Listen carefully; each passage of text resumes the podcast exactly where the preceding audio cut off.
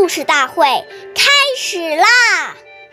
每晚十点，关注《中华少儿故事大会》，一起成为更好的讲述人。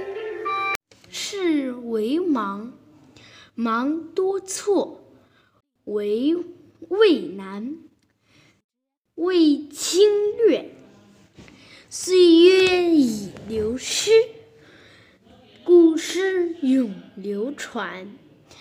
大家好，我是中华少儿故事大会讲述人王嘉宾。我今天给大家讲的故事是《坚持改错》第三十七集。从前有一个叫徐文金的少年，非常调皮捣蛋，经常打人骂人，同学们都不愿意和他交朋友。这时，这时他决定痛改前非。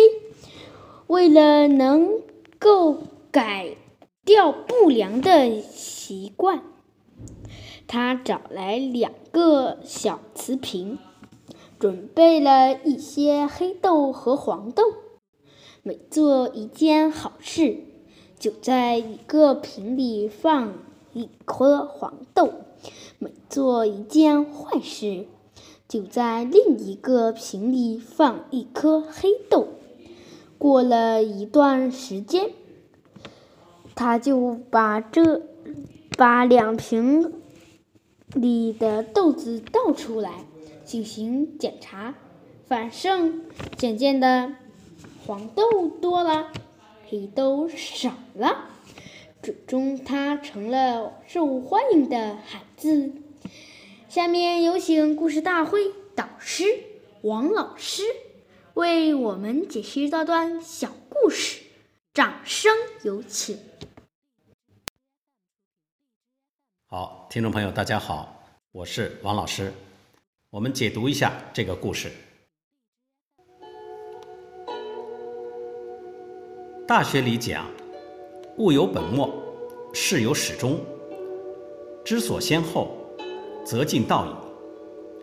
这句话是告诉我们，在处事接物中要懂得先后顺序，要看清楚事情的轻重缓急，哪些事情是要现在做的，哪些事可以暂缓一步做，哪些事情并不必要去做。